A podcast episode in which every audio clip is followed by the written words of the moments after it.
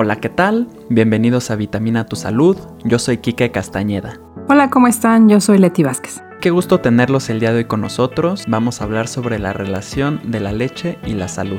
Y es que el consumo de leche viene desde hace más de 10.000 años cuando se domesticó a la vaca, y siempre se nos ha dicho que es un alimento casi que perfecto para nuestra salud. Pero en los últimos años se han publicado varios estudios donde se asocia la leche de vaca con distintos problemas para el cuerpo. ¿Qué opinas de ti?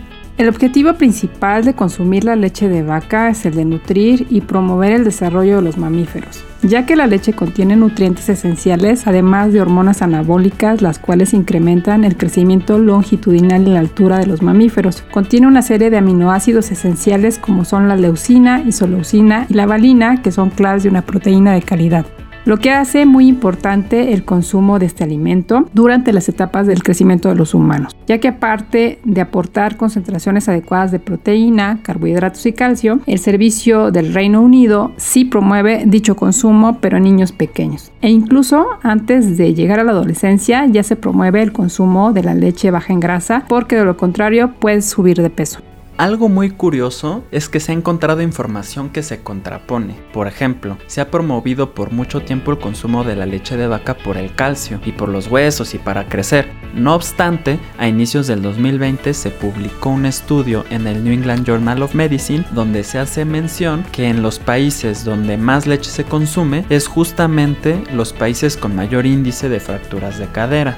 Como tú bien dices, hay muchas creencias para un lado y para el otro. Dentro de lo positivo, también se creía que consumir la leche podría estar asociado a la diabetes. Sin embargo, haciendo una recopilación de varios estudios, no se encontró ninguna relación. Se concluyó que tomar leche es mejor que tomar cualquier bebida azucarada como refrescos, jugos de caja, pero es peor que tomar té o café. El contenido relativamente alto de potasio en la leche ha llevado a la sugerencia de que una mayor ingesta de leche puede reducir la presión arterial, pero no se ha concluido ni se ha demostrado esta, hipótesis. Arriba del 60% de las personas no tenemos una tolerancia a la leche entera, lo que hace que nos provoquen molestias en nuestro organismo como diarrea, alergias, alteraciones en la piel, entre otros. La alergia a la proteína de la leche de vaca puede afectar hasta el 4% de los lactantes y provoca considerablemente un incremento en el desarrollo de asma, eczema u otras alergias alimentarias. Cuando se les ha modificado la dieta a estos niños con una proteína hidrolizada o desdoblada diferente a la leche de vaca, como puede ser una proteína de origen vegetal, en lugar de la leche de vaca, los síntomas muestran una importante mejoría, al contrario de los niños que continúan consumiendo leche de vaca. Algo que es muy sabido y tal vez no muy comentado es la producción de los productos de leche a gran escala, es eh, los gases de efecto invernadero y por ende están implicados de manera muy importante en el cambio climático. El uso de recursos acuíferos y la contaminación, así como la resistencia a antibióticos. Y algo no menos importante es el sufrimiento de estos animalitos que son forzados a vivir de manera precaria y dolorosa, algo que no es justo. Las recomendaciones predominantes también abogan que el consumo de los productos lácteos reducidos en grasa, en lugar de las alternativas completas en grasa. Alrededor del 65% de las grasas que contiene la leche son grasas saturadas, aumenta el colesterol y la lipoproteína de baja densidad y el aumento del colesterol y esta lipoproteína son un factor de riesgo establecido para la enfermedad coronaria.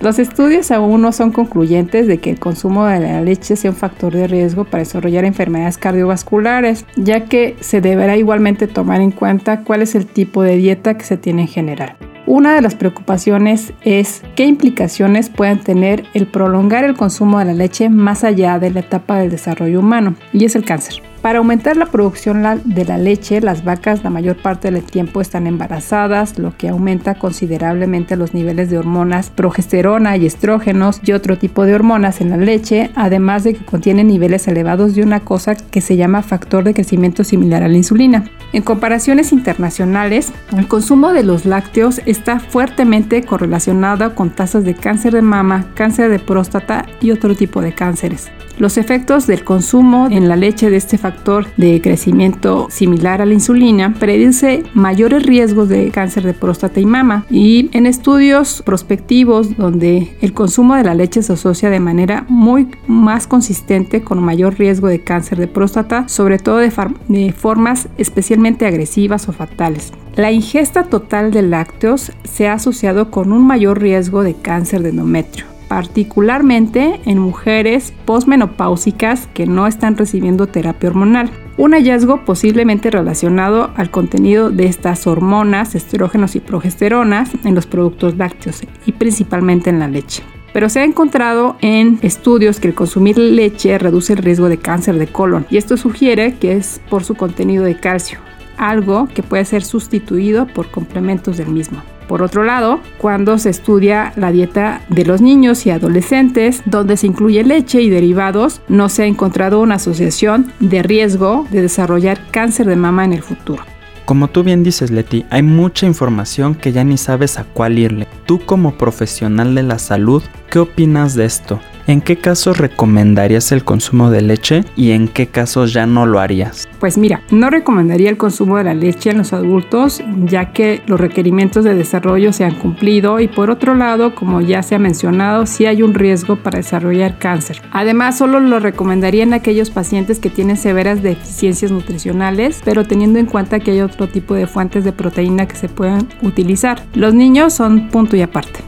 Investigando en la Cámara Mexicana de Industriales de la Leche, hicieron un análisis con mucha información bastante interesante. A pesar de que se está dando a conocer poco a poco los riesgos que tiene consumir leche de vaca, se ve que es un mercado que sigue en aumento. El 81% del consumo de leche es de vaca, aunque sí vale la pena recalcar que ha ido aumentando el consumo de otros tipos de leche. Esto viene a colación porque es muy difícil pensar en nuestra vida diaria en platillos que no tienen ningún tipo de lácteo, que no tengan leche, yogur, queso, crema, mantequilla, etc. Es una industria enorme creo que si llegase a haber un cambio será en muchísimos años. Honestamente, no creo que se deje de consumir leche o sus derivados. Lo que sí creo que pudiera llegar a pasar es que paulatinamente se vaya cambiando a una leche vegetal. Dentro del análisis se ve cómo la leche de avena creció 40 veces su consumo en los últimos 5 años. Así es, que como mencionas, el consumo de productos de origen animal es algo muy complejo y esto del aumento del consumo de la leche vegetal es algo muy